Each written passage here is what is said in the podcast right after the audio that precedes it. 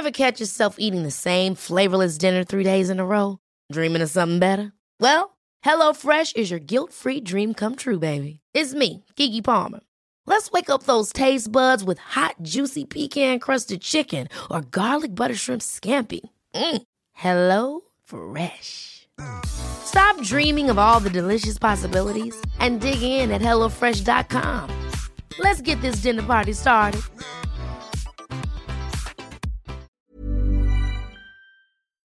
Porque el mundo actual no se entendería sin la economía y los negocios. Acompaña a Mario Maldonado, el columnista de negocios más joven y objetivo del periodismo financiero, en su programa Bitácora de Negocios.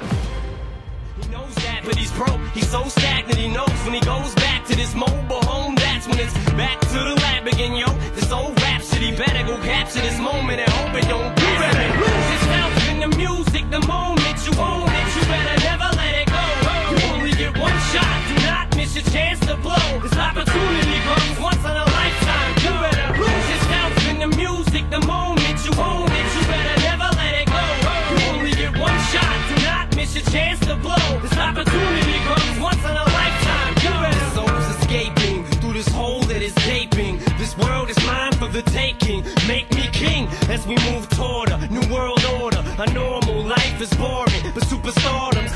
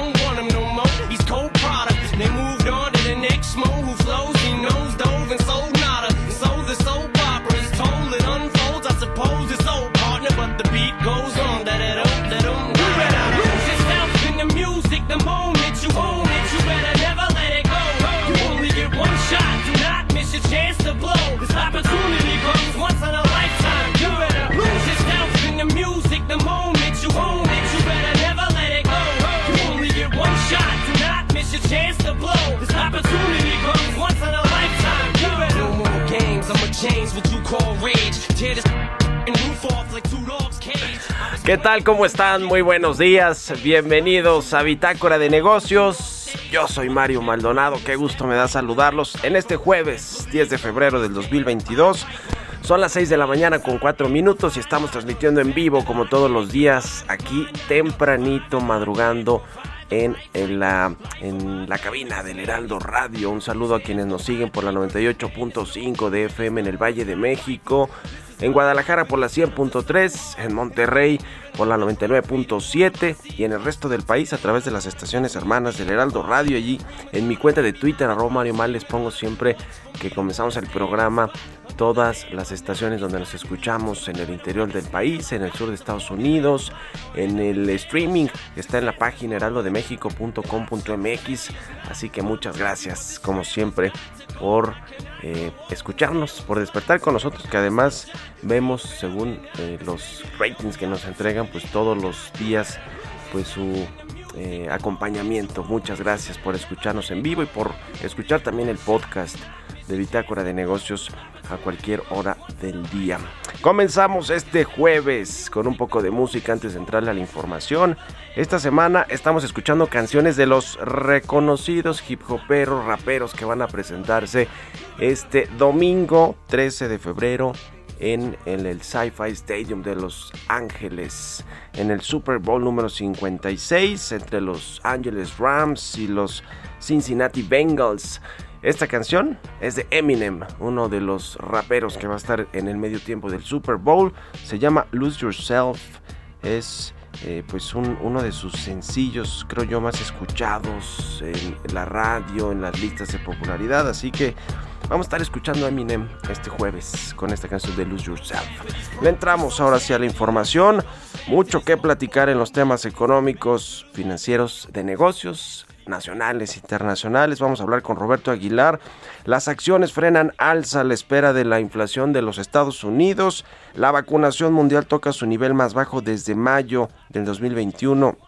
Y la reforma energética no deberá infringir el TEMEC, advierte John Kerry, el enviado de Joe Biden para atender asuntos de cambio climático. Vamos a, a tener todos los detalles de esta visita de John Kerry que pues no fue tan tersa como siempre la hacen ver en, el gobierno. El presidente Obrador dice que quieren que la reforma energética cumpla paso a paso con el TEMEC, punto por punto con lo que se firmó en el TEMEC y mucho de lo que está establecido en la reforma eléctrica que envió el presidente no cumple con el TEMEC. Así que vamos a ver pues cómo se pone todo este asunto. Si hubo fotos, por supuesto, el canciller Marcelo Ebrard después de que le dio este zarpazo el presidente López Obrador ayer con las relaciones de México España, que quiere ponerlas en pausa, que quién sabe qué signifique eso.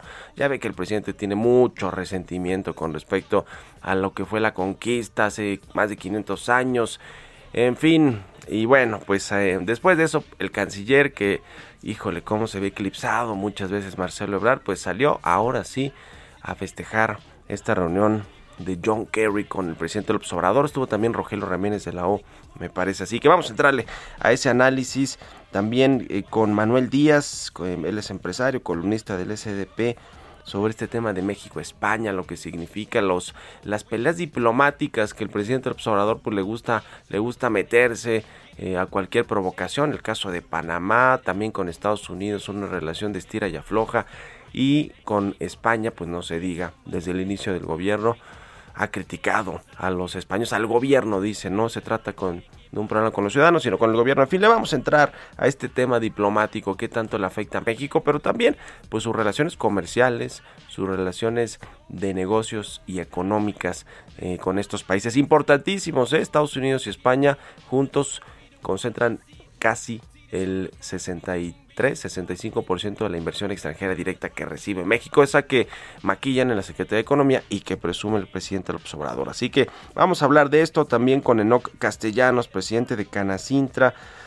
Lo que está sucediendo con esta reforma eléctrica que ya va a comenzar a discutirse formalmente en, en la Cámara de Diputados entre los legisladores para que pase al Pleno, para que se vote. Eh, hay mucha presión desde el lado empresarial, la iniciativa privada, quienes se van a ver más afectados. Lo que dice John Kerry tiene que ver con esto, ¿eh? con que los empresarios sean, eh, tengan se garantice los contratos y la operación para la competencia del sector eléctrico, obviamente de la iniciativa privada. Así que vamos a hablar de esto y también de lo que sucede en el Consejo Coordinador Empresarial. Hoy es un día clave para lo que para la presidencia quienes van a suceder o quienes quieren suceder sustituir a Carlos Salazar al frente del CC, la cúpula de cúpulas de la iniciativa privada. Vamos a entrarle a ese tema también con Enoc Castellanos y vamos a hablar con Gerardo Flores sobre esta primera decisión de política monetaria de Victoria Rodríguez Ceja, la nueva gobernadora de Banco de México, que se da hoy. Vamos a entrarle al análisis también de ese tema y de muchos otros, así que quédense con nosotros aquí en Bitácora de Negocios, o no como rima, ¿no? En fin, vámonos ahora con el resumen de las noticias más importantes para comenzar este día. Lo tiene Jesús, el Chuy Espinoso.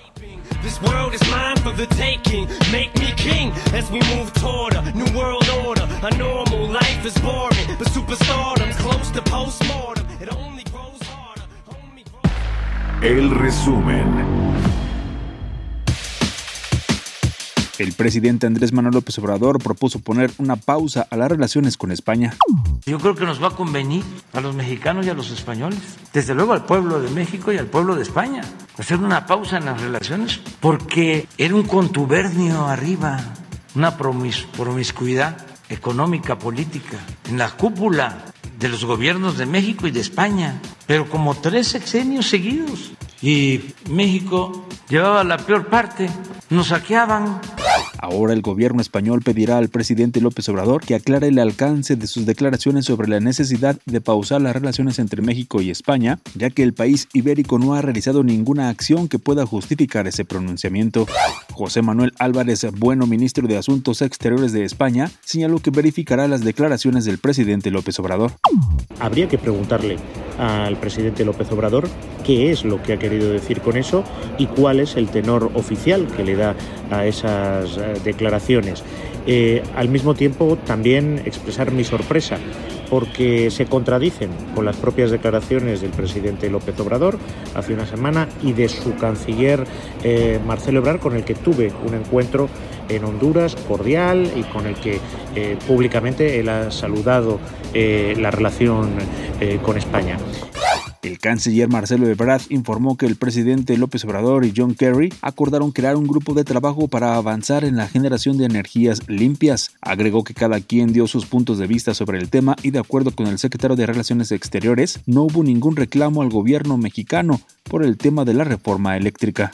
La Junta de Coordinación Política de la Cámara de Diputados anunció que se ampliaron una semana los foros del Parlamento abierto de la iniciativa de reforma eléctrica, por lo que se ampliarán hasta el 28 de febrero. Bitácora de negocios en El Heraldo Radio. El editorial.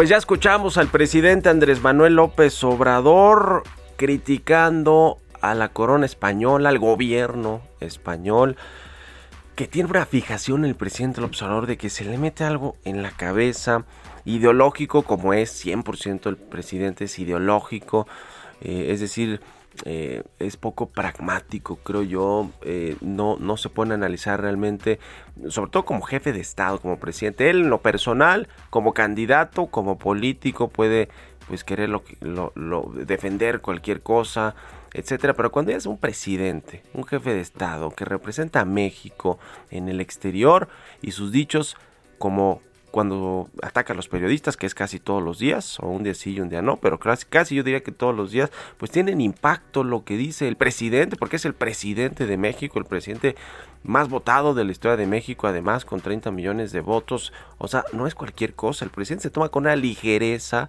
los discursos en su conferencia matutina que no sabe el efecto del impacto que tienen eh, y, que van a tener, ¿eh? van a, va a quedar eso para la historia y en algún momento pues le la historia eh, le hará justicia al presidente López Obrador. Y lo que dice con respecto a España, de volver a poner en pausa o de poner en pausa estas relaciones, que ya renunciaron a España, el ministro de Exteriores de España, ¿qué significa esto? O sea, qué sorpresa, no nos había pasado, es algo inédito además, creo yo, para la diplomacia mexicana, o por lo menos de la época reciente. Eh, ya es eh, tradicional la crítica del presidente a Repsol, a Iberdrola, a OHL, OHL además con varios temas ahí con sus exfuncionarios y funcionarios y sus abogados, en fin, todo eso. Eh, lo cierto es que, le decía, es España nuestro segundo principal inversor en México. En, de enero a septiembre del año pasado solamente llegaron al país 2.667 millones de dólares, casi 11% del total de la inversión extranjera directa y así más o menos está. ¿eh? Estados Unidos sigue teniendo un gran eh, porcentaje con casi 50%, pero hay muchas empresas de capital español que son líderes en su sector, por ejemplo el BBVA, el BBVA Bancomer, que ahora podrán destronarlo si es que Banorte, por ejemplo, le entra a la compra de City Banamex, pero están metidos en todos lados. Mafre, yo publiqué el otro día en mi columna del Universal, Mafre es la principal aseguradora de petróleos mexicanos. Le han dado contratos multimillonarios a pesar de que ha estado acusada, pues sí, de algunos temas ahí de fraudes, de que no atiende eh, los, eh, eh, los problemas que han tenido en Pemex y que bueno, pues están con un seguro. Y a pesar de todo, pues esta española sigue ganando contratos multimillonarios. Muchas veces esto es de dientes para afuera, como se diría coloquialmente. Lo que sí es que el presidente López Obrador todo esto que está sembrando lo va a cosechar en algún momento durante su gobierno, me imagino que después, pero durante su gobierno, estas malas relaciones ideológicas del presidente que quiere pelearse nomás por pelearse con los españoles por algo que pasó hace 500 años.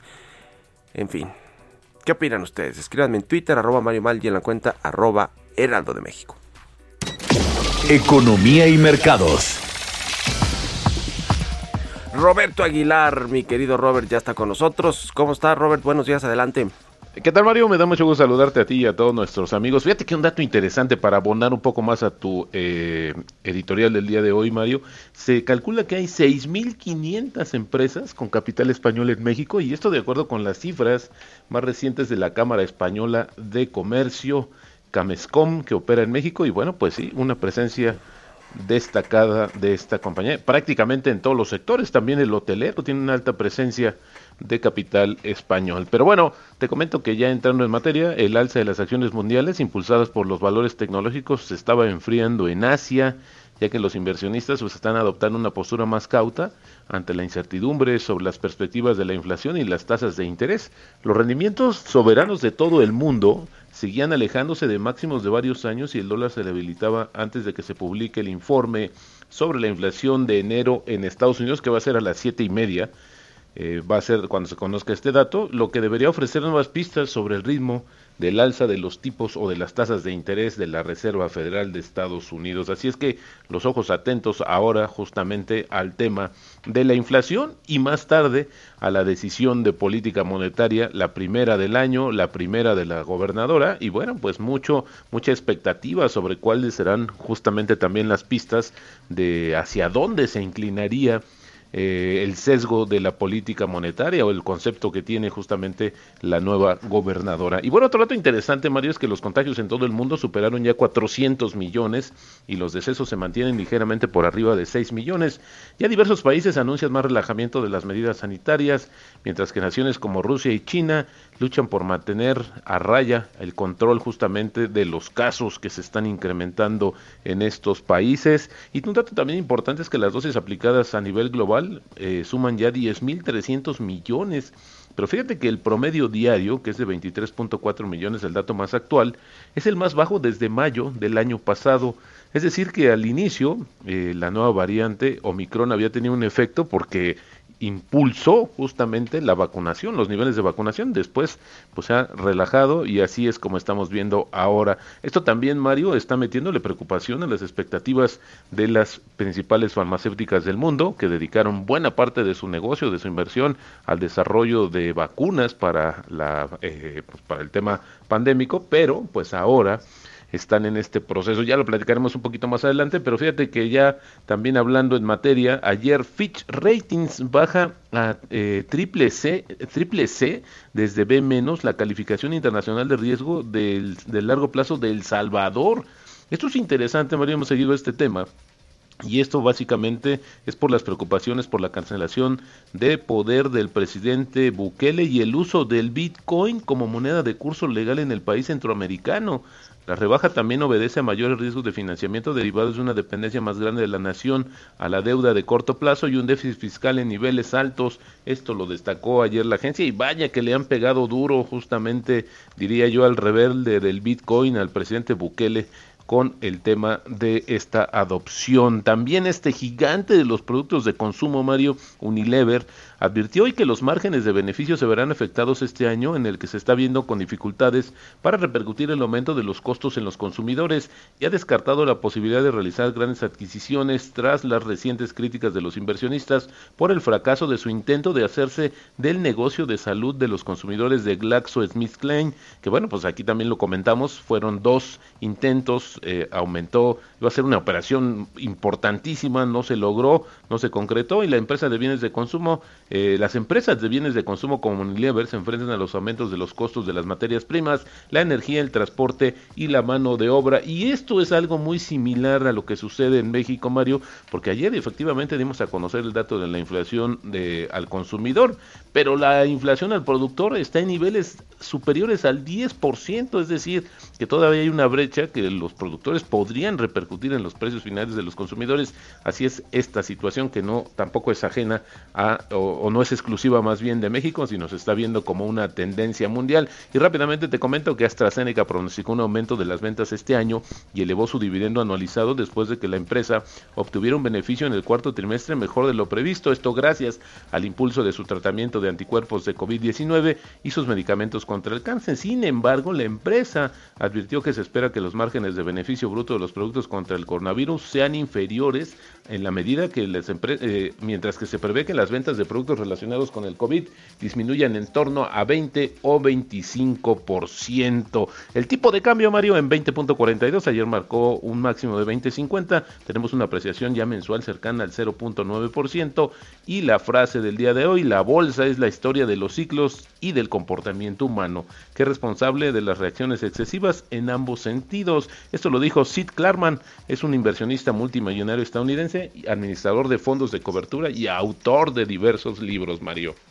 Buenísimo, mi querido Robert. Entonces, tú estás que en que hoy van a aumentar la tasa de interés en el Banco de México 50 puntos o, en medio punto porcentual, sí, exactamente será en medio punto porcentual y después van a suavizar ya los incrementos. Ya, eh, bueno, esa es por lo menos mi perspectiva. Está muy alineada a lo que dice el mercado, pero bueno, hay que esperar. Todavía es un, es complicado descifrar qué dirá o qué estará pensando justamente Victoria la Rodríguez. Oye, tú, tú la ubicas desde ya del lado de las palomas de, eh, a Victoria Secret, eh, a, Victoria, a Victoria Rodríguez, la, la gobernadora del Banco de México, o, del otro lado.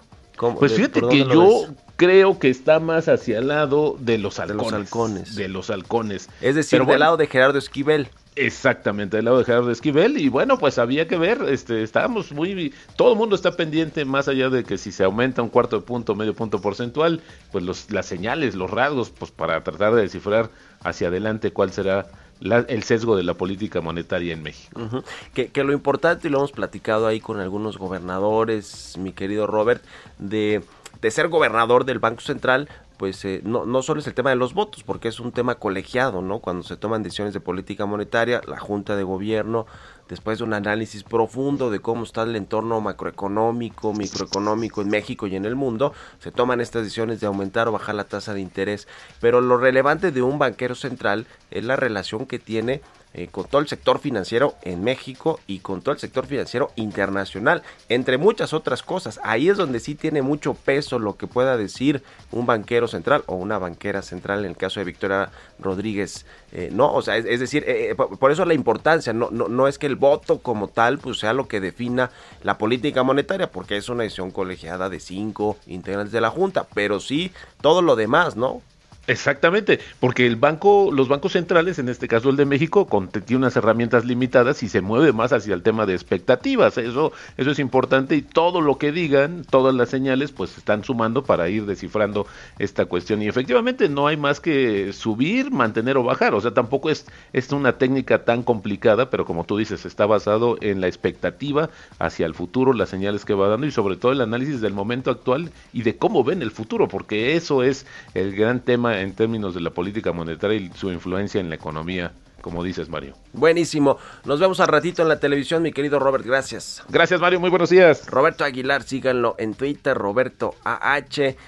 Y sigan también aquí a Bitácora de Negocios por el Heraldo de México y a mí en arroba Mario Mal, ya si quieren ahí como cosa suya. Vamos a hacer una pausa, son las 6 con 24 minutos. Volvemos con más aquí a Bitácora de Negocios.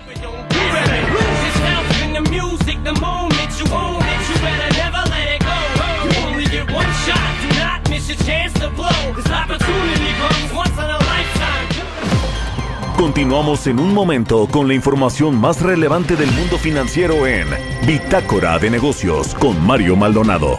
Regresamos. Estamos de vuelta en Bitácora de Negocios con Mario Maldonado. El resumen. El Banco de México publicó en su portal la biografía de Victoria Rodríguez Ceja, nueva gobernadora central, en el que se destaca que tiene 20 años de experiencia laboral en el ámbito de las finanzas públicas, con énfasis en temas presupuestales, financieros y de deuda. Gabriel Llorio, subsecretario de Hacienda, reveló que México está considerando emitir este año bonos sustentables en el mercado de Japón y busca desarrollar uno propio de este tipo de deuda, denominada en pesos. Acuerdo con el artículo 183 de la Ley Federal del Trabajo, la designación de Ricardo Aldana Prieto como secretario general del Sindicato de Trabajadores Petroleros de la República Mexicana estaría en duda porque de acuerdo con su situación contractual con Pemex, es trabajador de confianza. Las reservas internacionales de México iniciaron el mes de febrero con un aumento de 115 millones de dólares. El Banjico informó que en la primera semana de febrero las reservas alcanzaron su saldo total de 201.698 millones de dólares. La Asociación Sindical de Pilotos Aviadores dio luz verde a las operaciones del Aeropuerto Internacional Felipe Ángeles, así lo informó en un comunicado. Esta agrupación había apoyado desde un inicio Hiring for your small business? If you're not looking for professionals on LinkedIn, you're looking in the wrong place. That's like looking for your car keys in a fish tank. LinkedIn helps you hire professionals you can't find anywhere else, even those who aren't actively searching for a new job but might be open to the perfect role. In a given month, over 70% of LinkedIn users don't even visit other leading job sites. So start looking in the right place. With LinkedIn, you can hire professionals like a professional. Post your free job on linkedin.com slash achieve today. Hizo la construcción del aeropuerto en Texcoco en lugar de la alternativa en Santa Lucía. Mario Maldonado en Bitácora de Negocios.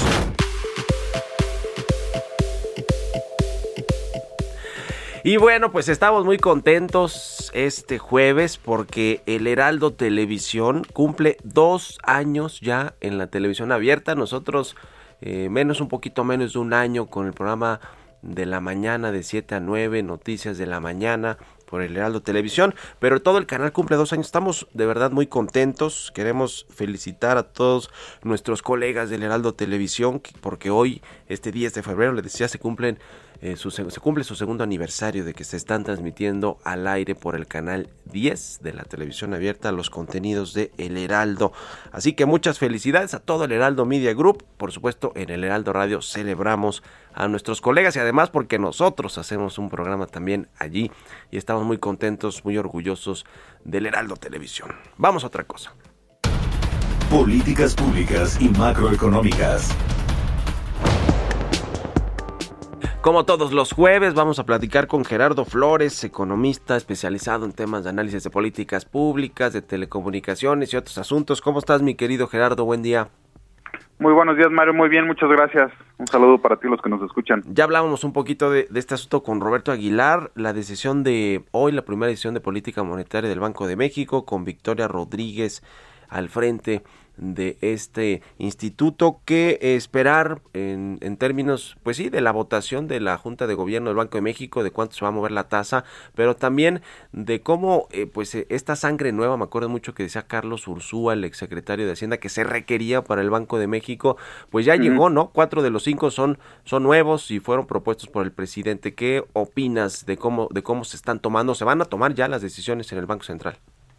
Pues mira, creo que ya se perfila por primera vez, creo, eh, pues la, la que podría ser la real influencia de la administración del presidente López Obrador en las decisiones del, de la Junta de Gobierno del Banco de México, ¿no? Este, ahora, el, pues el consenso de los analistas es que la tasa pues, va a ser incrementada en, en 50 puntos base, de 5.56.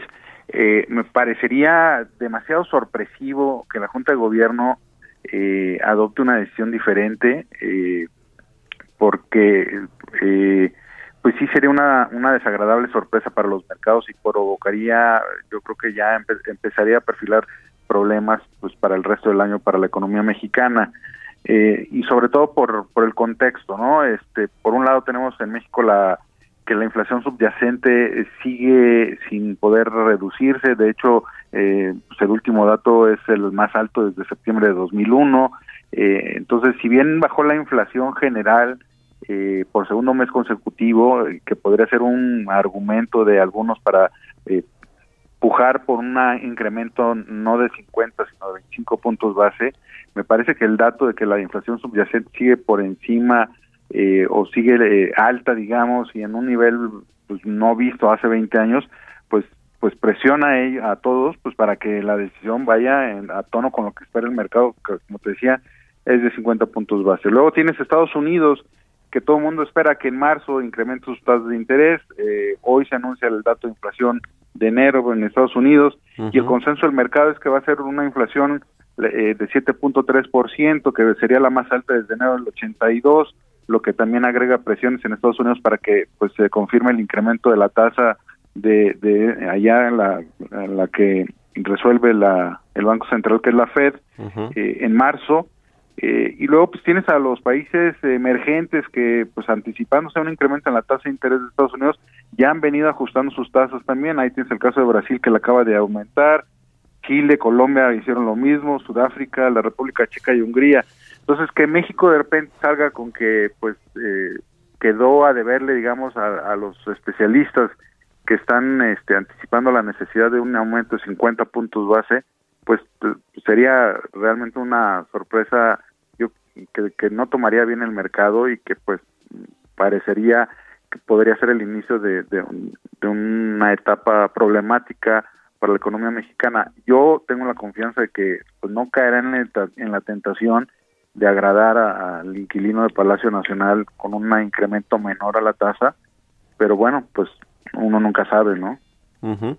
Pues sí, porque al presidente obviamente no le gusta que, se sigan aumentando las tasas de interés porque esto le pega al crecimiento económico y además encarece la deuda, ¿no? La deuda eh, pues, pública que tiene el gobierno, sobre todo la que están en, moneda extranjera. Ese también es un asunto importante para el gobierno.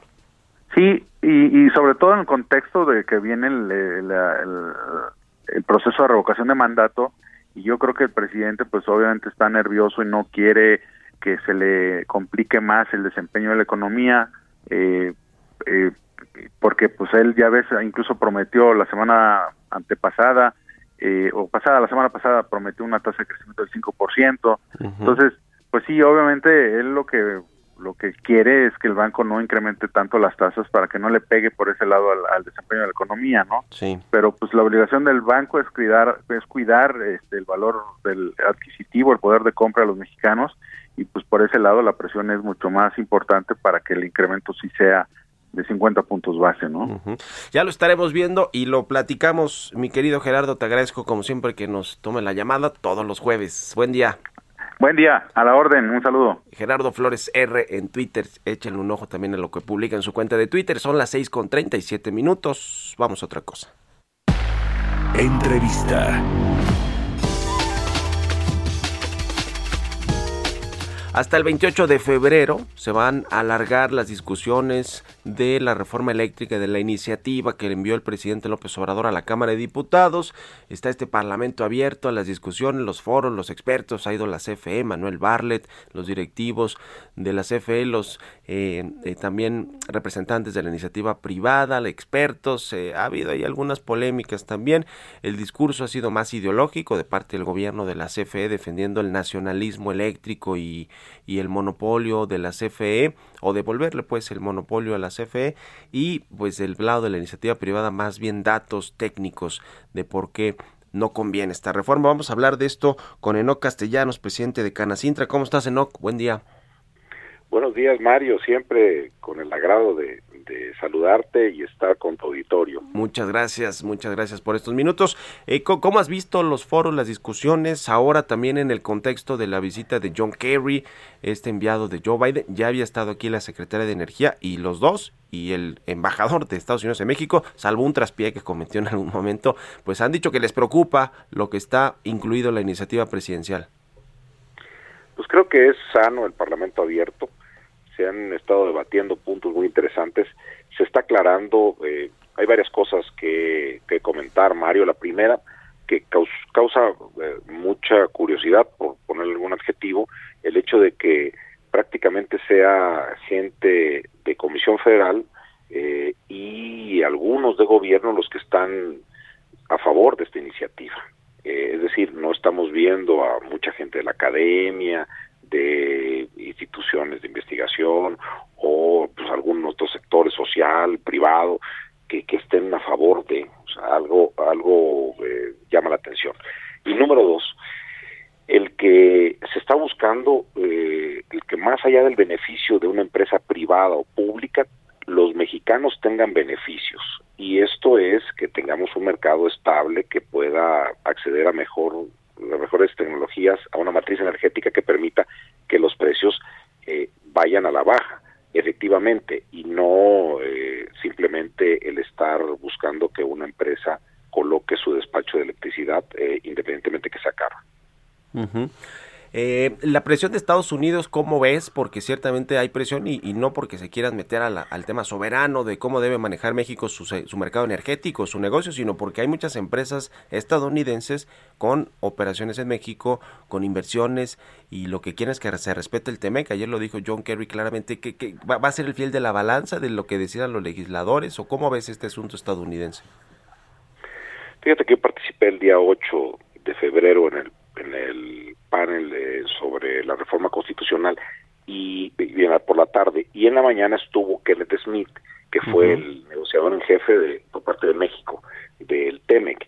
Para mí fue muy revelador lo que dijo Kenneth porque prácticamente la persona que más sabe de esto eh, mencionó que sí es violatorio del Tratado México, Estados Unidos y Canadá, que protege las inversiones y que sí apertura un mercado con la reforma de 2013.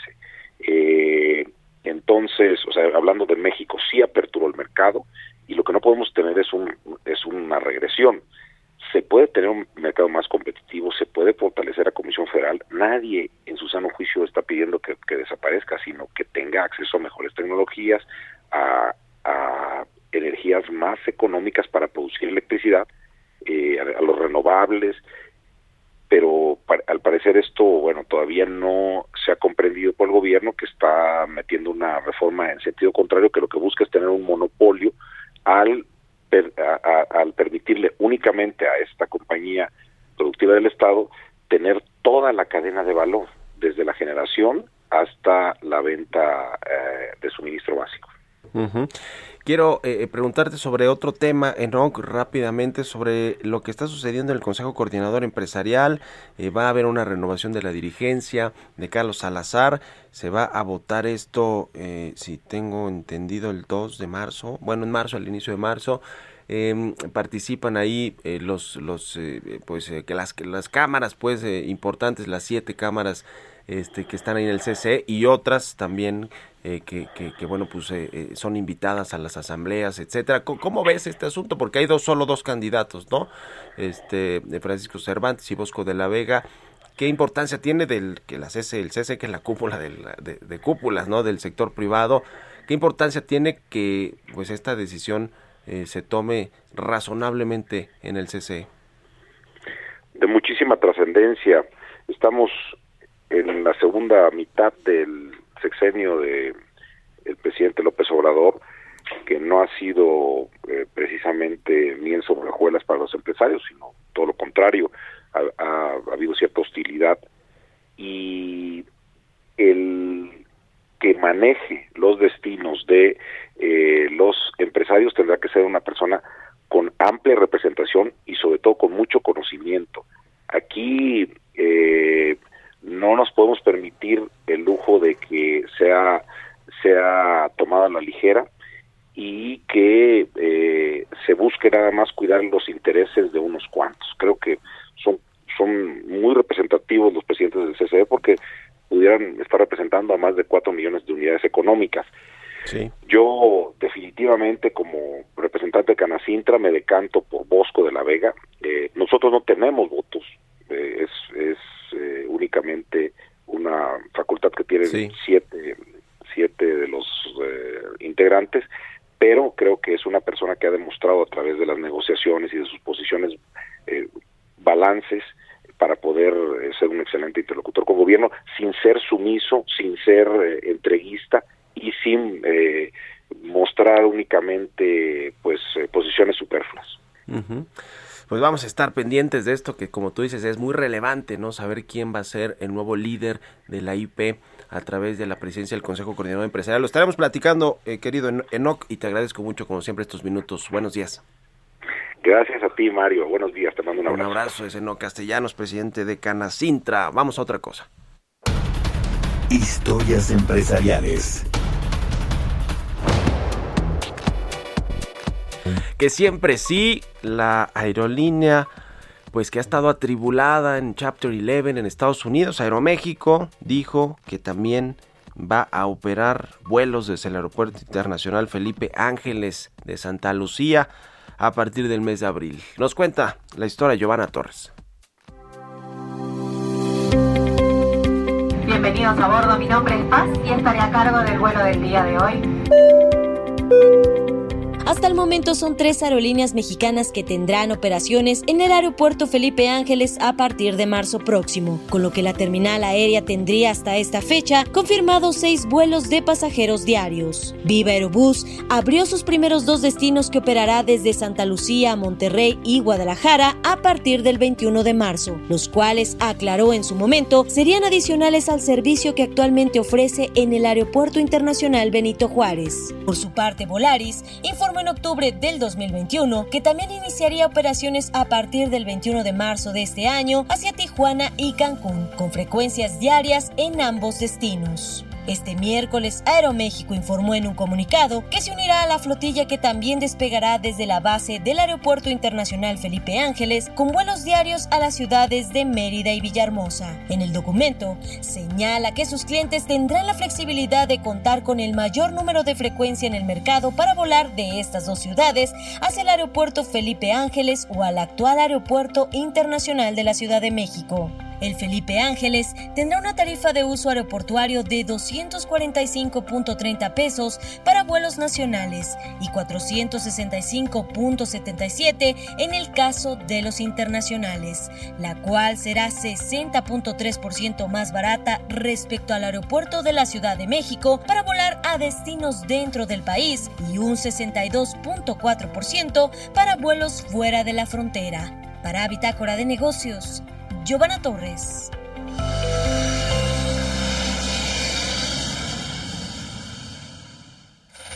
Mario Maldonado en Bitácora de Negocios. Y bueno, pues qué polémica generó ayer el presidente López Obrador. Ya le platicaba yo algo de esto en mi editorial.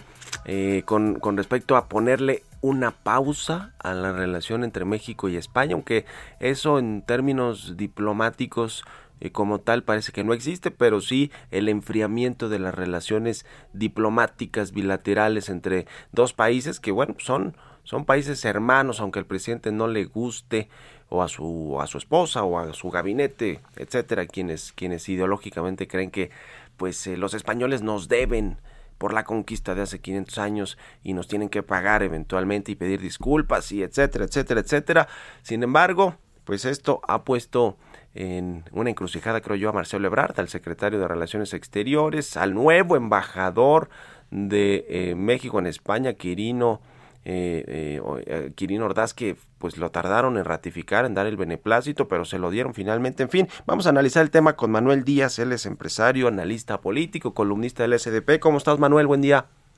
¿Qué tal, Mario? Qué gusto saludarte. Muy buen día. ¿Cómo viste ayer esta sorpresiva declaración del presidente? Y digo sorpresiva no porque le caigan muy bien los españoles, el gobierno pues español, la corona y, y los reclamos que ha hecho, pero, pero sí eh, este, el hecho de que diga que quiere pausar la, la relación, hasta le, les cayó como balde de agua fría por la sorpresa a, al ministro de Relaciones Exteriores de España. ¿Cómo viste todo?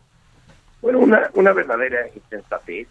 Esperaríamos más altura de cualquier mandatario eh, insultos contra una nación, previamente lo había hecho contra Estados Unidos también en la misma conferencia, eh, justo en la visita de uno de los más altos funcionarios del gobierno norteamericano, y cuando deberíamos estar esperando que un presidente se enfocara en las grandes respuestas que los mexicanos queremos, cómo va a reactivar la economía, cómo va a mejorar el desabasto de medicinas, qué planes de infraestructura reales tiene para subsanar las carencias en pueblos, en comunidades pobres, cómo vamos a combatir y ayudar al desarrollo integral de nuestra juventud con la cultura, con la música, con el arte. Las cosas que prometió en la campaña, nada extraordinario, sale con estos disparates sin ningún sentido contra un país con el que tenemos una verdadera e importante relación cultural, económica y ancestral. Uh. Eh, la, la, la, déjame ponerlo así, la política exterior, el presidente siempre dice que la mejor política exterior es la interior, es decir, no meterse en asuntos de otros países y más bien enfocarse en lo que se tiene que hacer eh, en México, vaya, sin dejar de tener la relación, obviamente, a través de las embajadas, los consulados, la Cancillería. Eh, parece ser que ahora no es el caso, ¿no? Ni, con, ni lo fue en el caso eh, de Panamá, ni lo, ni lo ha sido en el caso de Estados Unidos y ahora menos en el caso de España. Eh, ¿Por qué el presidente López Obrador ahora sí quiere pues generar toda esta polémica en torno a las relaciones tan importantes que tiene con sus dos principales socios comerciales y receptor de eh, inversión extranjera directa, que son Estados Unidos y España, y también con países centroamericanos, donde pues parece ser que eh, en el caso de Panamá pues las cosas no le salieron bien al presidente con quien quería poner de embajador. ¿Por qué está el presidente ahorita eh, sacando a relucir todos estos escándalos o, queriéndolos poner en la palestra, Manuel? ¿Qué, crees tú que, hay detrás? Desafortunadamente vemos un presidente frustrado por muchas cosas, muy enojado lo vemos y se, aceleró un poquito a raíz de las revelaciones de la casa en Houston, eh, la esposa que al parecer tiene dinero. Lo, lo vimos ya molesto y quiero pensar que estos pueden ser distractores o arrebatos que no están midiendo las consecuencias, ya no está escuchando a nadie.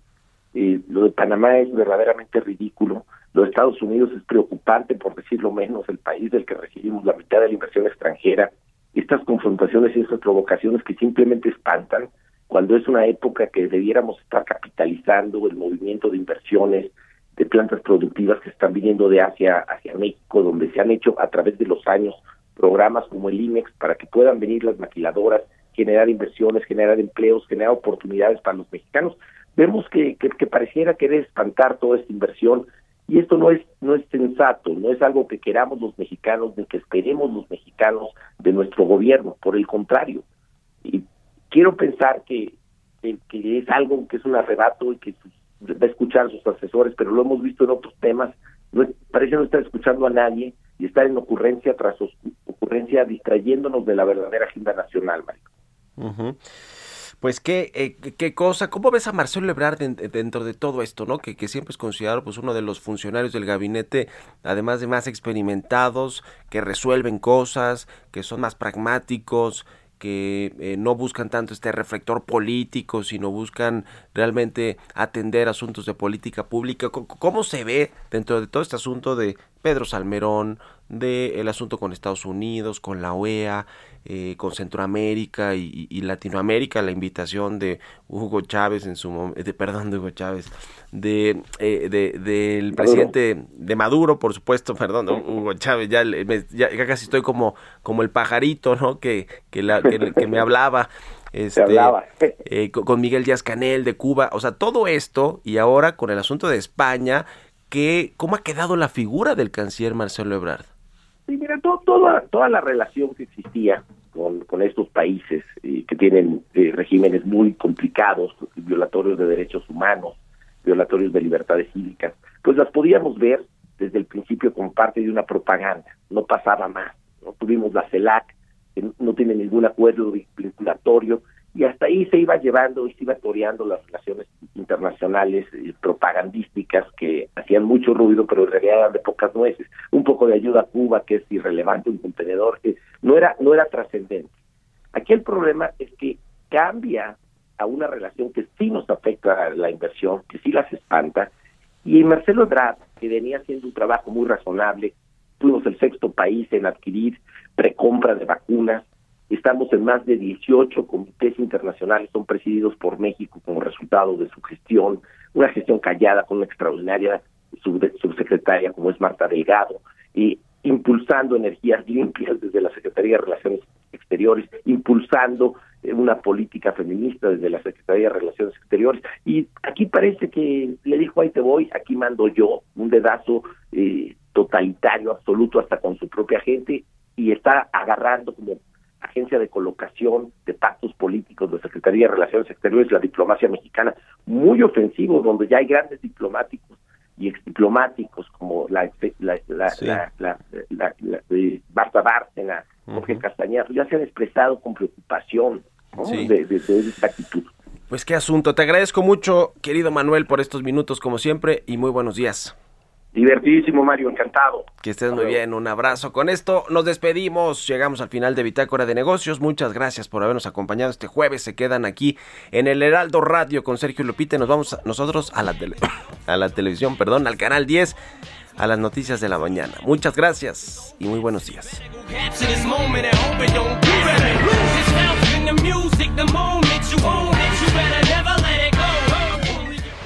Esto fue Bitácora de Negocios con Mario Maldonado, donde la H suena y ahora también se escucha. Una estación de Heraldo Media Group.